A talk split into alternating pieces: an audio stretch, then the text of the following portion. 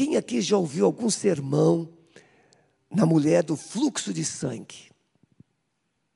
Quem já ouviu? Quase todos. Doze anos. Marcas de uma fé transformadora, salvadora. Pense um pouco agora. Talvez você chega, tenha chegado aqui nesta noite depois de longas caminhadas, buscando respostas, buscando mudanças. Mas hoje chegou a vez, chegou a hora da sua jornada de busca cessar, porque a resposta vai chegar. Você crê nisso? Então, abra sua Bíblia no Evangelho de Marcos, capítulo 5, verso 25 e diante.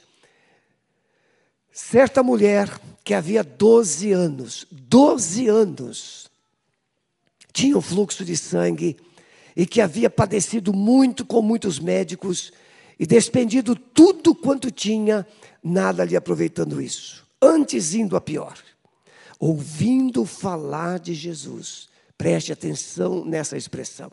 Ouvindo falar de Jesus, veio por detrás, entre a multidão, e tocou na sua veste. Porque dizia: Se tão somente tocar nas suas vestes, sararei. E logo se lhe secou a fonte do seu sangue, e sentiu no seu corpo estar já curada daquele mal. E logo Jesus, conhecendo que a virtude desse mesmo saíra, voltou-se para a multidão e disse: Quem tocou as minhas vestes? E disseram-lhe os discípulos: Vês que a multidão te aperta e dizes: Quem me tocou? E ele olhava em redor para ver o que isto fizera. Então a mulher que sabia o que tinha, o que lhe tinha acontecido, temendo e tremendo, aproximou-se e prostrou-se diante dele e disse-lhe toda a verdade. E ele lhe disse: Filha, a tua fé te salvou. Vai em paz e ser curada deste teu mal. Talvez você até assim, mas pastor, como é que o senhor está pregando com essa voz? Pois é, até a tardinha eu estava bonzinho. E deixei, cheguei aqui, deixei o pastor Alves de sobreaviso. E ele está de sobreaviso. Se eu não conseguir, ele assume aqui. Mas, pastor, o que, que ele vai falar? Eu não sei. Mas ele fez uma dedicação de dízimo e oferta hoje de manhã, tão bem feito. E eu falei assim: faça a mesma coisa. Então, vou falar três coisas para você, nesta caminhada, que vai marcar você para uma vitória, uma conquista na sua vida. Em primeiro lugar, entender que a fé nasce no coração ou na mente de quem reconhece sua total dependência de Deus. Certa mulher que havia 12 anos tinha um fluxo de sangue. O que é um fluxo de sangue? Uma hemorragia que não cessava 12 anos. Na cultura judaica, uma situação dessa implicava em rotular uma pessoa como imunda. E ela não tinha possibilidade, liberdade de nem estar ali no meio daquela multidão. Então ela reconhecia que tinha uma situação, um problema além de suas possibilidades. E mais, na religião ou na cultura judaica, havia algumas coisas que deveriam ser observadas com possibilidade de alguém ser curada do fluxo de sangue. Veja, ela passou 12 anos de sofrimento, de lutas, em busca de cura. Nessa busca, creio que ela utilizou todos os meios possíveis. Você conhece alguém que já saiu do país para buscar um tratamento? Já conhece. Eu lembro recentemente, não tão distante, uma pessoa que tinha uma certa enfermidade e saiu. Alguém comentou que no Paraguai havia um tratamento. E essa pessoa não mediu esforços, vendeu coisas, angariou recursos, e ela foi para o Paraguai e ficou lá seis meses. Era uma doença que atrofiava os músculos, os ossos. Quando você tem uma situação que você não tem respostas, você não mede esforços para buscar essa resposta. Quando você tem sede, você não mede esforços para saciar a sua sede. Quando você tem dor, você não mede esforços para minimizar a sua dor. Aliás, dor é algo ruim e bom ao mesmo tempo. Quem aqui já sentiu dor de dente? Olha, toda dor é ruim, não é verdade? Mas a dor de dente parece que é pior. Você anda para um lado e você anda para o outro, você fica impaciente, a dor não te deixa. Eu já tive dor de dente. E a dor de dente me doía tanto que eu sentado na cadeira, eu tremia. A minha perninha, eu era pequena, era criança, a, a perninha mudava, é, pulava assim. E o meu irmão disse: Vamos para o dentista? Disse, não. Vamos para o dentista? Não. Criança ainda tem medo de dentista. E aí, depois que a dor apertou, apertou, eu falei assim: Tá bom, me leva para o dentista. E quando eu cheguei na porta do consultório odontológico, a dor passou, eu falei assim: Vamos embora para casa. Porque a dor te leva. E quando você se liberta da dor, você toma o seu próprio caminho. Na hora da dor, por isso que tem uma expressão muito assim, antiga e muito falada: quem não vem pelo amor, vem pela dor. Não creio que isso seja de Deus, porque essa interpretação de dor é uma questão nossa. Mas muitas vezes a dor é o único meio de reconhecermos que estamos errados. A dor é o único meio que temos de buscar, de voltarmos para a direção certa. Essa mulher, ela sofria 12 anos. Esse número 12 pode também significar um tempo completo. Na cultura judaica, doze apóstolos, doze patriarcas, número completo, o tempo pleno. Aquela mulher já tinha passado do seu limite. Ela havia experimentado sofrimento e desesperança. O Talmud dava 11 formas de cura para a hemorragia. Você acha que ela não buscou as 11? Quem aqui já fez simpatia? Não precisa, eu sei que você hoje é crente, mas algum dia você não foi e você se meteu em várias simpatias. Tem um amigo meu que ele brincava muito. Você conhece semente de cajamanga? Cajamanga? Cajamanga tem uma semente que ela não é lisa, ela é cheia de espinhos. Você come o cajamanga e aquela sementinha fica toda arrepiada, ela cheia de espinhozinhos assim. Aí esse nosso amigo falava assim: olha, um santo remédio para a garganta é você pegar uma semente de cajamanga, joga em cima da casa, e depois de uma semana que ela estiver bem seca, você engole ela. Para ela limpar a sua garganta. Claro que ele estava brincando. Mas quando se fala de simpatia, as pessoas fazem tudo o que for possível. Porque elas querem alcançar respostas elas querem alcançar a solução.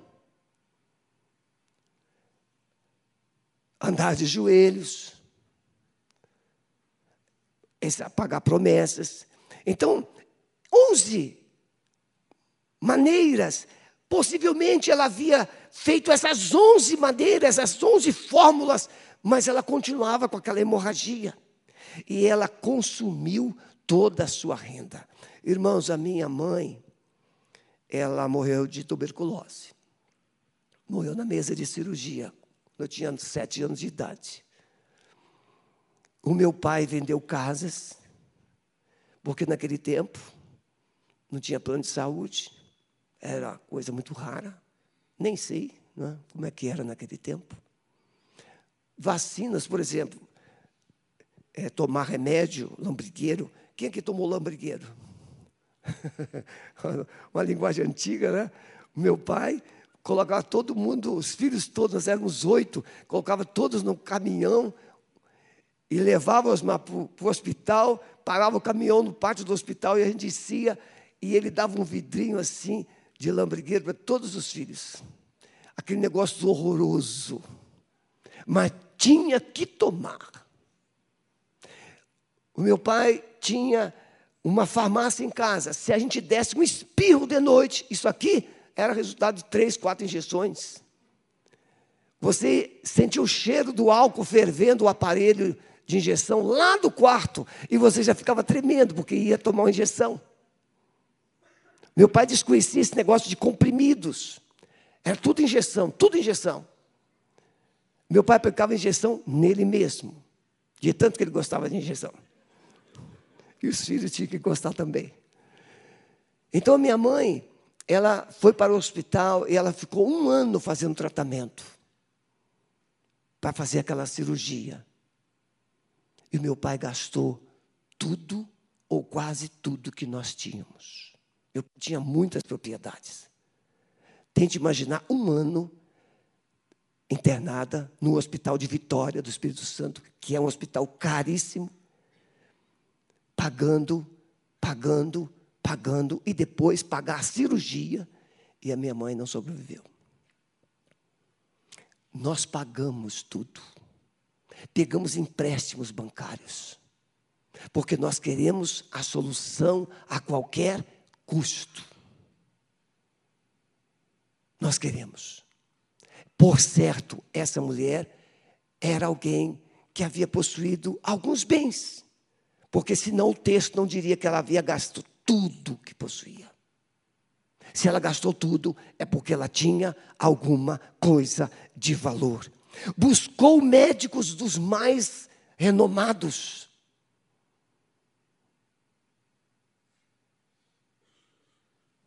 Não vou me deter. Todo o sofrimento que essa mulher passou congelou seus sonhos. Tente imaginar, ela investe, vai naquele médico famoso, e o médico só faz isso, faz isso, faz isso. E ficava pior. Ia no outro médico famoso, investiga, investiga, faz isso, faz isso, faz isso. Ficava pior. O texto diz que ela ia ficando pior. O sangue não parava. Isso significava que os sonhos da vida dela estavam morrendo. Estavam sendo congelados. Meus irmãos, é muito fácil a gente ouvir isso e a gente analisar, conjecturar, até explicar. Mas só quem passa por um processo desse é que pode mensurar a dor, o sentimento de solidão, Hoje, pais que ficam nos hospitais com os filhos com leucemia, noites, noites e noites e noites e noites. Congela os sonhos. Ela era uma vida que não podia mais gerar filhos. Seu ventre era um lugar marcado pela morte. Na libertação, nós lidamos com muitas situações assim, desesperadoras. Pessoas que têm situações inexplicáveis. E de repente o Espírito Santo traz uma revelação, uma direção, um discernimento, e nós oramos. E essa pessoa começa então a ter vômitos. E é uma coisa que não dá para explicar.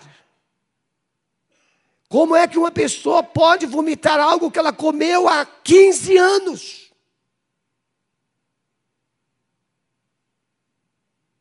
Estava lá. Ah, pastor, isso aí não existe. Existe. Porque aquela coisa foi comida, foi digerida para agradar uma entidade. E aquela entidade está lá. Tem coisas que nós não vamos conseguir explicar, a não ser por um ato de fé. E a pessoa simplesmente começa a vomitar.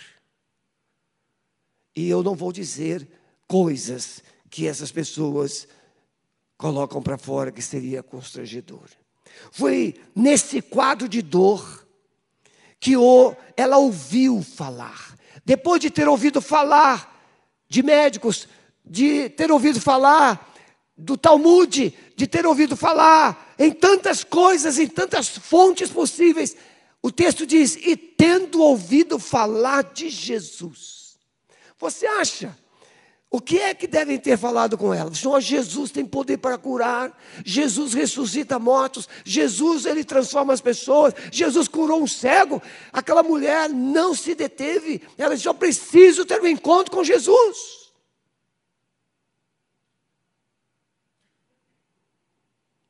Irmãos, nós conhecemos né, no livro de, no Evangelho de Marcos, Jesus está numa casa não cabia ninguém mais na casa.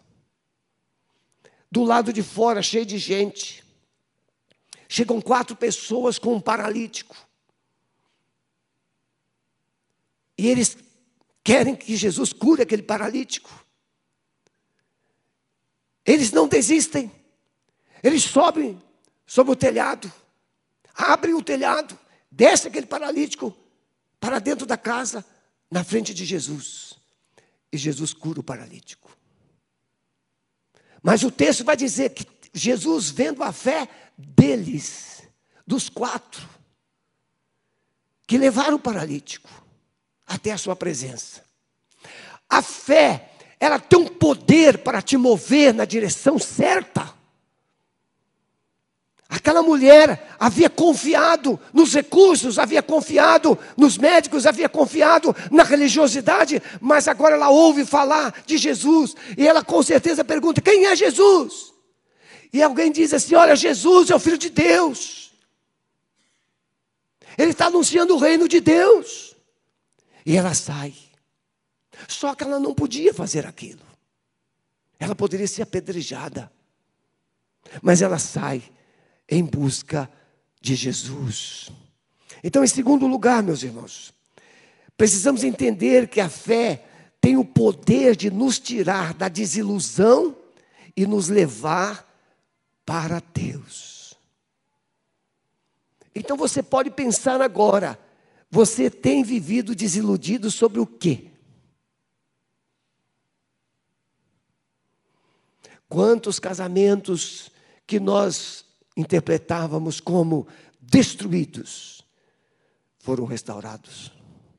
Quantos filhos enterrados nos vícios, na violência e nas drogas, até o pescoço, foram libertos. Pastor Arley, que hoje é pastor de família na PIB de São Paulo, que era um exímio executivo, aqui no sul do Brasil, viagens para Santa Catarina, Rio Grande do Sul, e ele acabou se envolvendo com drogas. E ele foi escondendo, ele foi escondendo, ele foi escondendo, até que chegou um tempo que não dava mais para esconder. E então ele, desesperado, para não causar a dor da sua família, ele jogou todos os seus documentos fora, no lixo e se tornou morador de rua. Ele ficou seis meses sem tomar banho. Ele ficou na rua oito anos. Cabelo cresceu, a barba cresceu. Irreconhecível. Um belo dia em São Paulo, ele estava com faminto. E ele sai e atravessa uma passarela. No meio daquela passarela, ele escuta vozes dos crentes cantando numa igrejinha. Era uma vigília, meia-noite. E ele escuta aqueles cânticos. Perdão. Ele escuta aqueles cânticos. E ele fica ali, ele ouve, e de repente os cânticos cessam, e vem uma mulher com uma filhinha pequena do lado, com medo, e passam por ele rapidamente, com medo. Mas de repente, depois de uns 10 metros de ter passado, aquela mulher volta e diz para ele assim: Deus não fez você para viver desse jeito, Ele pode te libertar. Então ele pegou essa palavra, Deus pode. E nessa palavra ele disse: Deus pode, eu quero. E ele sai dali e vai para o lugar onde eles deixavam as carrocinhas de catar lixo. E ele estava com muita fome. Ele deixa a carrocinha lá no galpão onde eles dormiam. E ele vai para uma rotatória para tentar angariar algum dinheiro para comprar comida para comer, que ele estava faminto. E naquela rotatória passa um carro, abaixa o vidro, olha para ele e reconhece, o reconhece. E liga para a família. Olha, eu creio, diz para a filha, eu creio que eu vi o seu pai. Oito anos depois, barba grande, com aquele sobretudo, frio, cabelos compridos, parece um bicho, mas Deus fez alguém reconhecê-lo. E aquela filha, aquela mãe, pegaram o carro e foram atrás dele. Quando chegaram lá, já não estava mais naquele local. Então saíram procurando. E chegaram nesse galpão pedindo informações. E aí localizaram. Aquela filha abraçou aquele homem imundo, fedido, barbudo. Ele foi levado para casa tomou banho, cortou o cabelo, trocou de roupa, mas ele estava viciado em drogas. A Bíblia de São Paulo adotou. Ele foi colocado em uma clínica. Foi tratado. Da clínica, ele foi para uma faculdade teológica, se formou em pastor, ministro evangélico, e se tornou pastor de família da PIB de São Paulo. E hoje ele prega no Brasil todo escreve vários livros. Não existe causa perdida para Deus. Aquela mulher era uma causa perdida. Mas quando ela ouviu falar de Jesus, ela disse: há esperança para mim. Porque se Ele cura cegos, se Ele cura paralíticos, Ele pode me libertar dessa hemorragia. E ela vai atrás de Jesus. E Jesus está lá no meio da multidão. E Jesus vem. Irmãos, a Bíblia diz que Jesus fez milagre da multiplicação dos pães para cinco mil homens, fora mulheres e crianças. Então calcule. Sempre tem mais mulheres e crianças do que homens. É só contar aqui. Tinha muita gente, mas aquela mulher foi se infiltrando no meio daquela multidão. Porque ela disse assim no seu coração: se eu tão somente tocar nele, eu ficarei curada. É essa palavra de fé que faz a sua vida mudar. Podemos entender que muitas crises são usadas por Deus para nos atrair e nos levar para a presença do Senhor. Mateus, você pode trazer um chazinho, Mateus? Está aqui já? Mateus, você é tão eficiente que o pastor nem percebeu.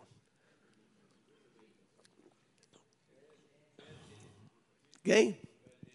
Foi? Que bom. Melhor ainda, né? Sinal que a esposa funciona. A fé vem pelo ouvir, e ouvir a palavra de Deus. Gente dura, cética, orgulhosa, autossuficiente, dificilmente produzirá ou terá uma experiência, experimentará a fé, se não for pelo agir sobrenatural de Deus. Irmãos, a pior coisa que a gente faz na vida é tentar explicar o inexplicável.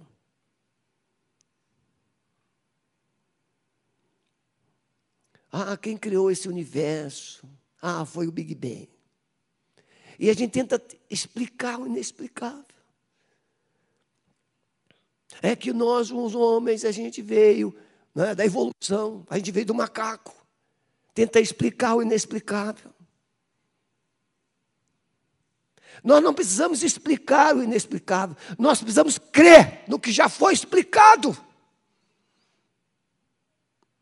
A Bíblia é o único livro, é o único que fala da criação. É único. E Deus criou. Mas a gente vive com o coração duro. Quem aqui já assistiu aquele filme Deus não está morto 2? Do professor ateu. Difícil, não é verdade?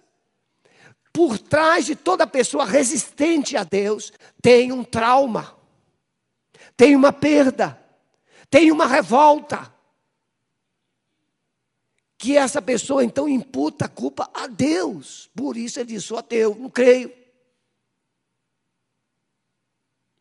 E Deus vai trabalhar, de alguma forma, para esse coração ser amolecido, ser sensibilizado. Assim como o ferro, ou como o minério de ferro, ele, é, ele vai para o fogo, e ele se derrete e se transforma em ferro, aço. Assim como o ouro vai para o fogo, ele derrete e ele se purifica. Assim o coração do homem. Somente na prova, somente na prova é que ele vai se quebrantar, se dobrar e reconhecer que este Deus não é o que ele tenta dizer que é.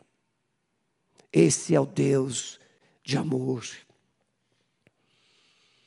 A fé vem pelo ouvir, tendo ouvido falar de Jesus.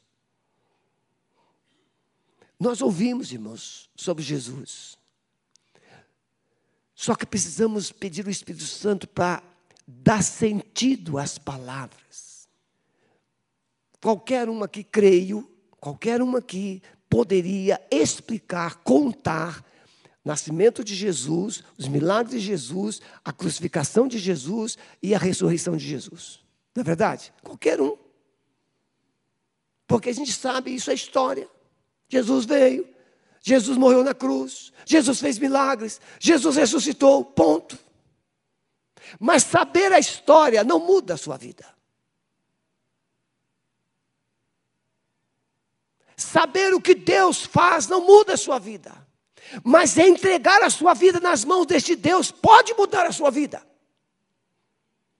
Deus pega um punhado de terra e faz o ser humano. Ah, pastor, isso aí é muito difícil de acreditar. É mais difícil de acreditar é ouvir que viemos do macaco e acreditar nisso. Não, não tem mais evolução de macaco. Os macacos continuam ali. Aliás, no Barigui ainda tem os macaquinhos pequenininhos. Não crescem, não desenvolvem, não falam, só sabem comer. E como os bichinhos comem? Mas a gente fica tentando explicar o inexplicável. Não, Deus fez você e colocou dentro de você a imagem dele. Porque você pensa, você fala, você tem algo peculiar que nós chamamos livre-arbítrio, você escolhe. Você pode bater o pé no chão e dizer: Eu não creio. E Deus vai te respeitar.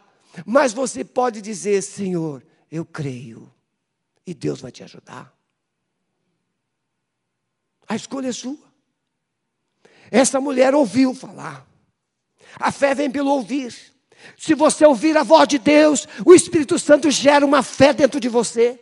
Se você ouvir a voz de Deus, o Espírito Santo gera uma força dentro de você. A fé nos ensina que quando nossos problemas parecem insolúveis, ainda podemos ter esperança. A fé é você ver o que vem depois. Você crê que vai morrer um dia? A gente não quer pensar nisso, mas vai acontecer, não vai? Vai. A gente não sabe como nem quando, mas cada um de nós vai passar, vai passar pela morte. Mas depois da morte, o que tem? Aí você pode escolher, não, morreu, acabou. Veja, isso é uma opção.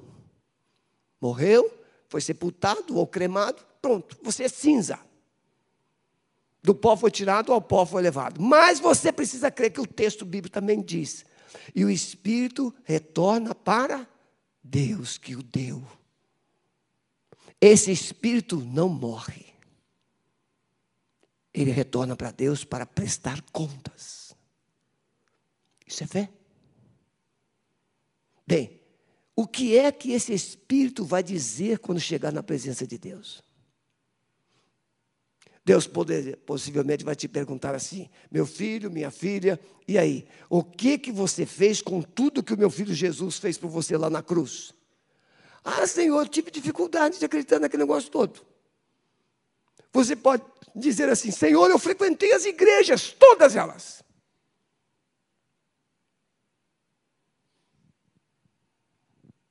Você pode ter o melhor remédio do mundo nas mãos mas ele somente fará efeito se você tomar esse remédio.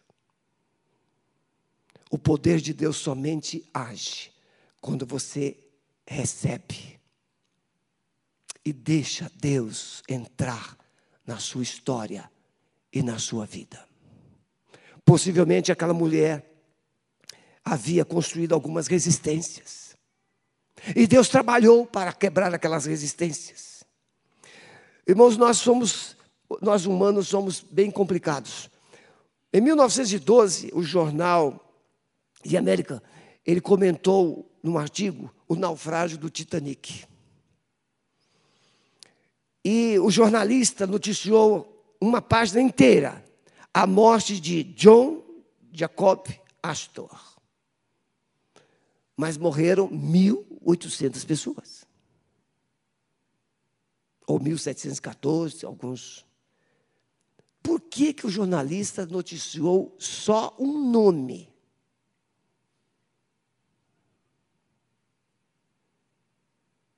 O ser humano acha, como aquele jornalista ou articulista, somente aquele homem era importante. Talvez ao sair daqui, alguém observe o seu carro. E aí ache você importante pelo carro que você tem. Se alguém, se você der uma carona e ele descobrir onde você mora, talvez ele ache que você é importante porque o seu endereço é famoso. Se você usar um termo italiano, então nem se fala. Mas Jesus acha todos os seres humanos importantes. Todos são importantes. Aquela mulher era rejeitada, rotulada, discriminada, mas para Jesus ela era importante. E então, quando ela toca, porque ela disse no seu coração: se eu tão somente tocar, eu ficarei curada. E quando ela tocou, foi curada. Veja que a ação divina corresponde à ação do seu coração. Mas há algo Interessante que Jesus para e pergunta: quem me tocou? E os discípulos ficam intrigados como nós. Mas, Senhor, tanta gente tocando e o Senhor pergunta: quem me tocou? Ora, que pergunta é essa? Jesus sabe quando o toque é diferente. Jesus sabe que quando alguém fala é diferente. Eu creio, Senhor, de todo o meu coração. Ele sabe se você está crendo ou só está declarando. Ele sabe. E é nesse fato que vem o milagre, é que vem a marca de Deus. Você conhece muito bem qual é o coração da Bíblia, irmãos? João 3, 16. Lembra desse versículo? Porque Deus Fala. Porque Deus amou o mundo de tal maneira que deu o seu Filho unigênito, para que todo aquele que nele crer não pereça, mas tenha a vida eterna.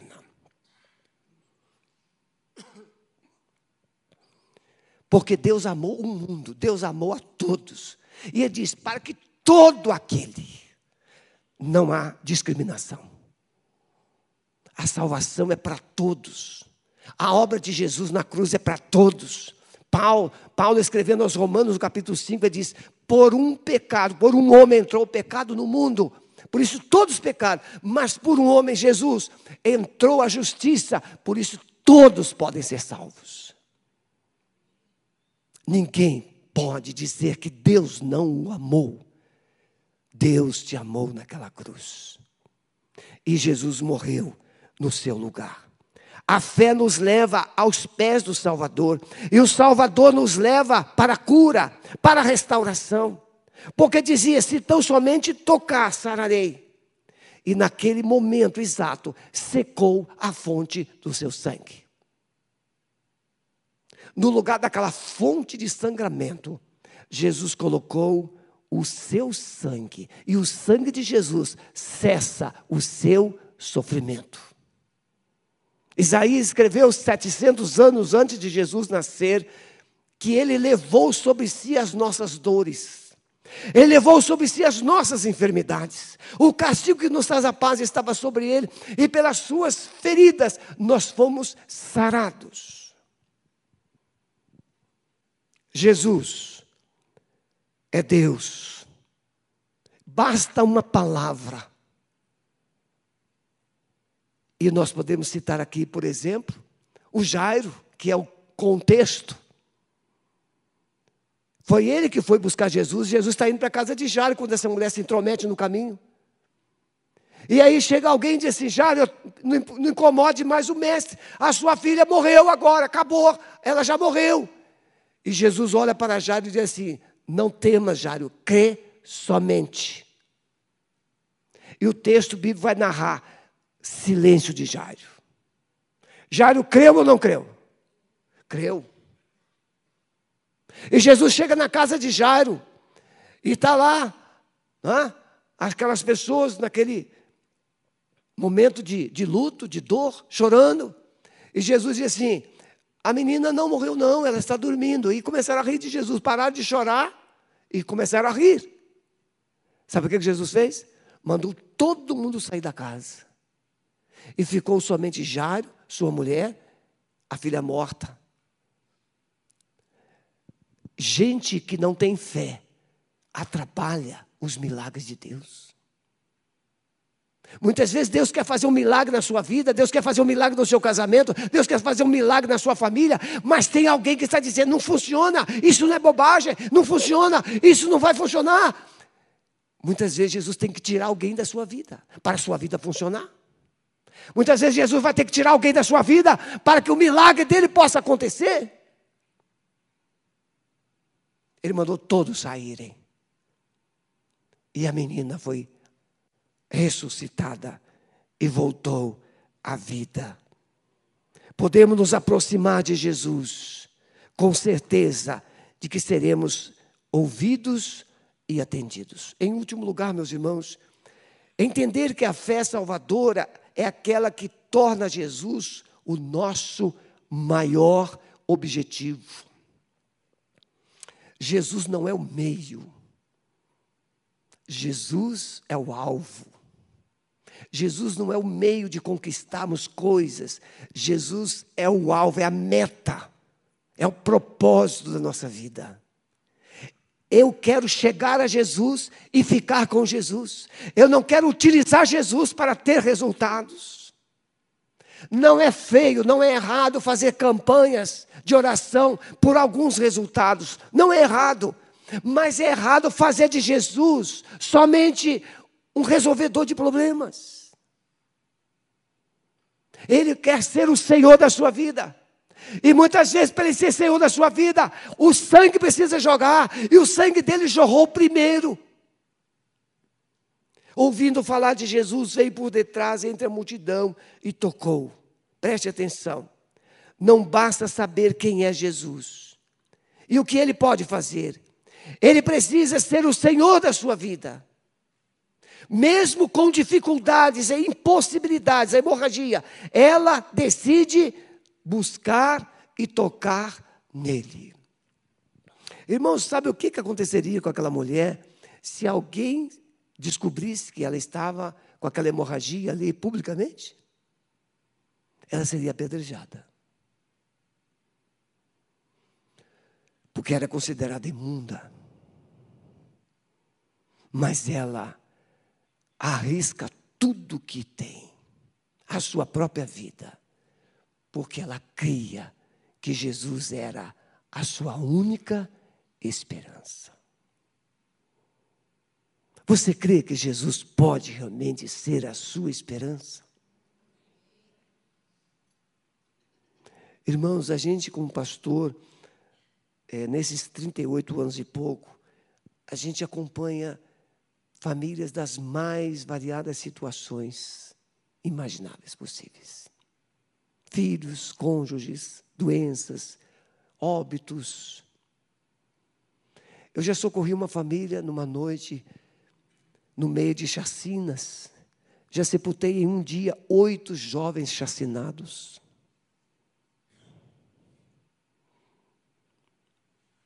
Como explicar o inexplicável? Como lidar com a dor? Como lidar com as perdas? Como lidar? Pais que vão embora, deixam os filhos. Quantos filhos viram os pais pela janela para nunca mais vê-los?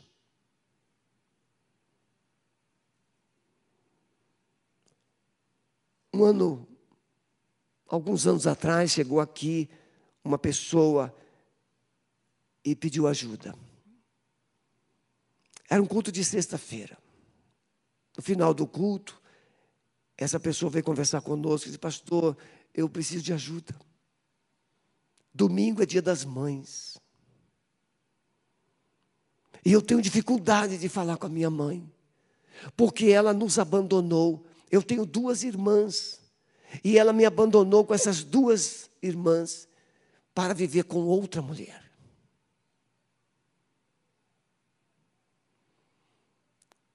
Eu disse, mas Jesus ama a sua mãe. E a sua mãe talvez só vai conhecer esse amor através de você. Aí nós oramos por ela. E naquele domingo, dia das mães, ela trouxe a mãe dela aqui no culto. Você já imaginou isso? Quantas pessoas hoje vivem, não é um fluxo de sangue biológico, é um fluxo de sangue emocional. Traumas. Assim como o sangue que sai, tira suas forças, causa anemias, fraquezas e outras doenças mais. Os traumas também vai tira, você vai se esvaindo, perdendo a esperança, perdendo forças, perdendo sonhos, perdendo, perdendo. Até que um dia, e esse dia pode ser hoje, você ouve falar: Jesus é a resposta. E ela vai, e ela toca, mesmo com dificuldades. Veio não somente com fé, mas ela veio com um coração humilde. A Bíblia diz, Salmo 51, verso 17: um coração quebrantado e humilde, Deus não despreza. Quando Jesus para, é que Jesus queria dar mais do que o milagre da cura do sangue. Jesus queria restaurar sonhos, Jesus queria restaurar a história, Jesus queria restaurar toda, todo o significado dela. Se aquela mulher sai daquela multidão sem o fluxo de sangue, ela sairia incompleta. Mas Jesus para, ele quer fazer algo mais. O milagre pode ser bom, mas o melhor está depois. Tchim, tchim. E aí Jesus para e diz assim: Quem me tocou? E os discípulos ficam assim, meio oriçados, Senhor, Senhor, Senhor. E de repente aquela mulher vem e se joga aos pés de Jesus e diz assim: Foi eu, Senhor.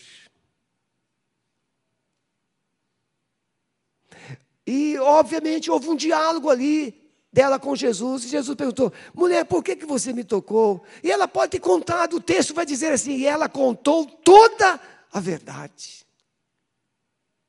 Ela falou: Senhor, tem 12 anos que eu estou com essa doença terrível, essa hemorragia, Senhor. Senhor, já procurei ajuda, já fiz tudo, fiz tudo, tudo, tudo, tudo que eu só posso imaginar. Mas, Senhor, Tu és a única esperança da minha vida. E eu vim, e Senhor, eu fui curada. O, o sangue não está mais jorrando.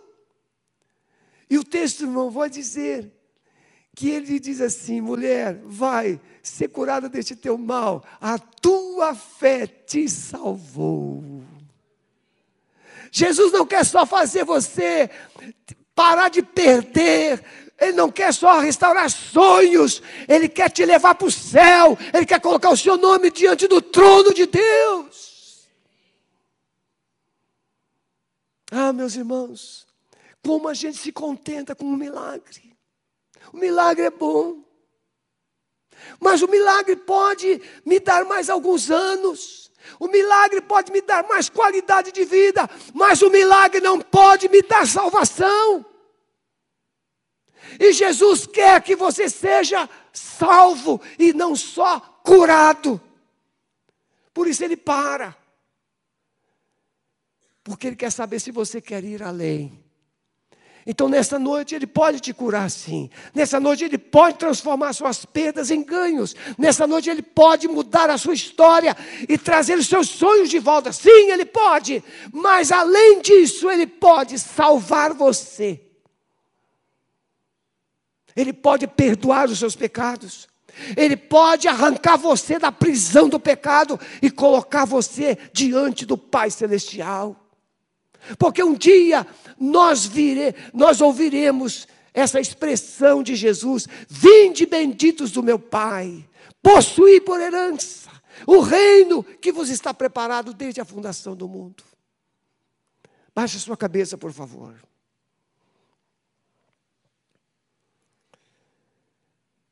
Você precisa revelar marcas de uma vida salva. Seria maravilhoso que todos os cristãos tivessem um milagre para contar. Seria maravilhoso. Ah, eu fui curado da vista. Ah, eu fui curado de uma dor de cabeça. Ah, eu fui curado de dor de barriga. Eu fui curado de uma dor na perna. Eu fui curado de câncer. Eu fui curado disso e daquilo. Sim, seria muito bom que nós todos tivéssemos uma história de milagres para contar. Mas será muito melhor se tivermos uma história, uma experiência poderosa de salvação, de um encontro poderoso com Jesus, e dizer: Ele mudou a minha vida, mudou a minha visão, mudou meu caráter, mudou meu coração, mudou o significado da minha vida. Pastor, o que é que eu preciso fazer então para Jesus me salvar? Reconheça suas impossibilidades Ninguém pode se salvar a si mesmo. Você pode dar esmolas, você pode fazer caridade,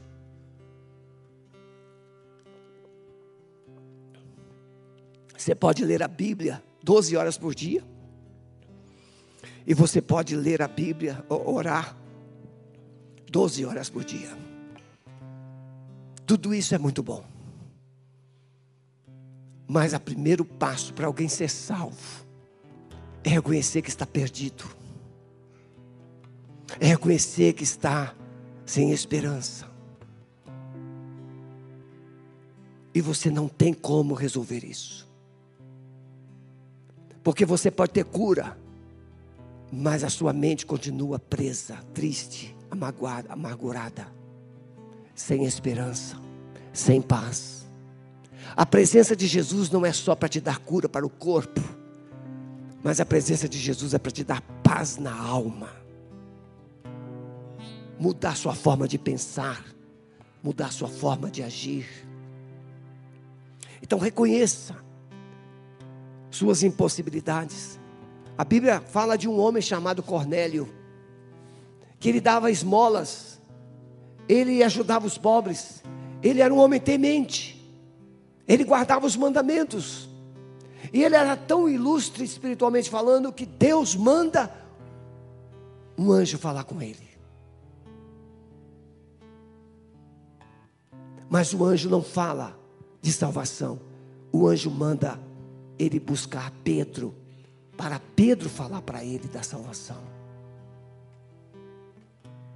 Sim, você pode ser bom, mas a sua bondade pode até ser motivo de muita alegria de Deus, mas Deus não pode salvar você por causa da sua bondade. Em segundo lugar, decida crer no poder do nome de Jesus.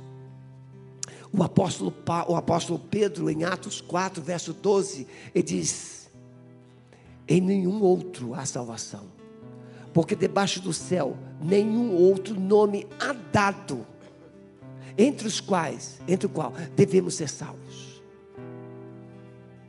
O nome Jesus significa Salvador, Cristo enviado de Deus. Então, Jesus Cristo significa o Salvador enviado por Deus para te salvar. É Ele. Tem um nome. Esse nome salva. Esse nome cura. Esse nome liberta. E em último lugar, decida colocar a sua vida aos pés do Salvador e depender da sua graça e misericórdia, porque Ele é fiel para perdoar os seus pecados. O apóstolo João escreve na primeira epístola, lá no finalzinho da Bíblia: se confessarmos os nossos pecados ao Senhor Jesus Cristo, Ele é fiel e justo para nos perdoar os pecados e nos purificar de toda injustiça. O sangue de Jesus, o seu Filho, nos purifica de todo o pecado. Nesta noite, Jesus não trouxe você aqui somente para participar de um culto. Jesus não trouxe você aqui para receber um milagre que vai acontecer. Jesus trouxe você aqui para colocar em você a marca da salvação, a marca da vida eterna. Pessoas marcadas por Deus para receber um novo nome, uma nova identidade, a salvação eterna. Vamos ficar todos em pé, por favor. Eu não sei como está a sua vida, eu não sei qual é a caminhada que você tem desenvolvido, eu não sei quais respostas você tem buscado mas uma coisa eu sei: Jesus tem a solução para você. E Ele é a resposta. A primeira coisa que eu vou perguntar é: você admite que precisa urgentemente da graça de Deus na sua vida? Levante a sua mão. Eu preciso da graça de Deus. Glória a Jesus. Muito bem.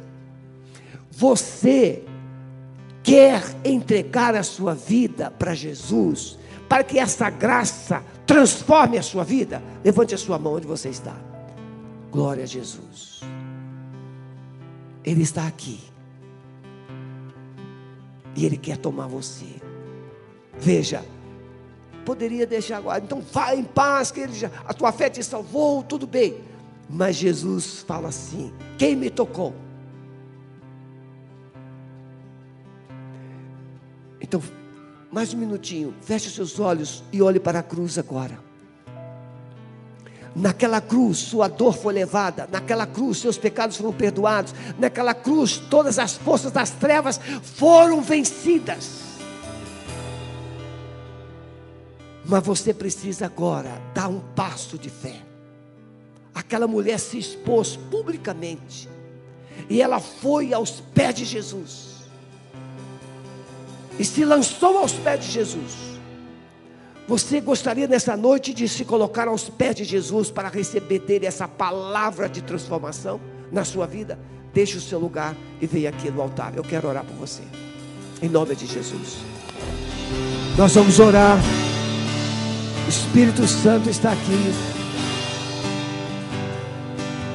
Se você ainda está, se você ainda está no seu lugar, Pastor Abson, pega o microfone, vem aqui. Se você ainda está no seu lugar e você sabe que precisa fechar essa fonte de perdas para iniciar um novo tempo na sua vida, não deixe de vir, venha. Coloque as suas vidas nas mãos do Senhor. Ele quer te dar um recomeço, uma nova história. Você que está nos acompanhando pela internet, muito obrigado. Deus te abençoe.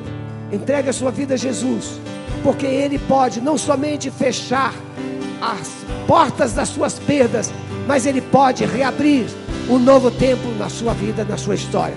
Deus te abençoe, em nome de Jesus. Pastor Alves vai orar.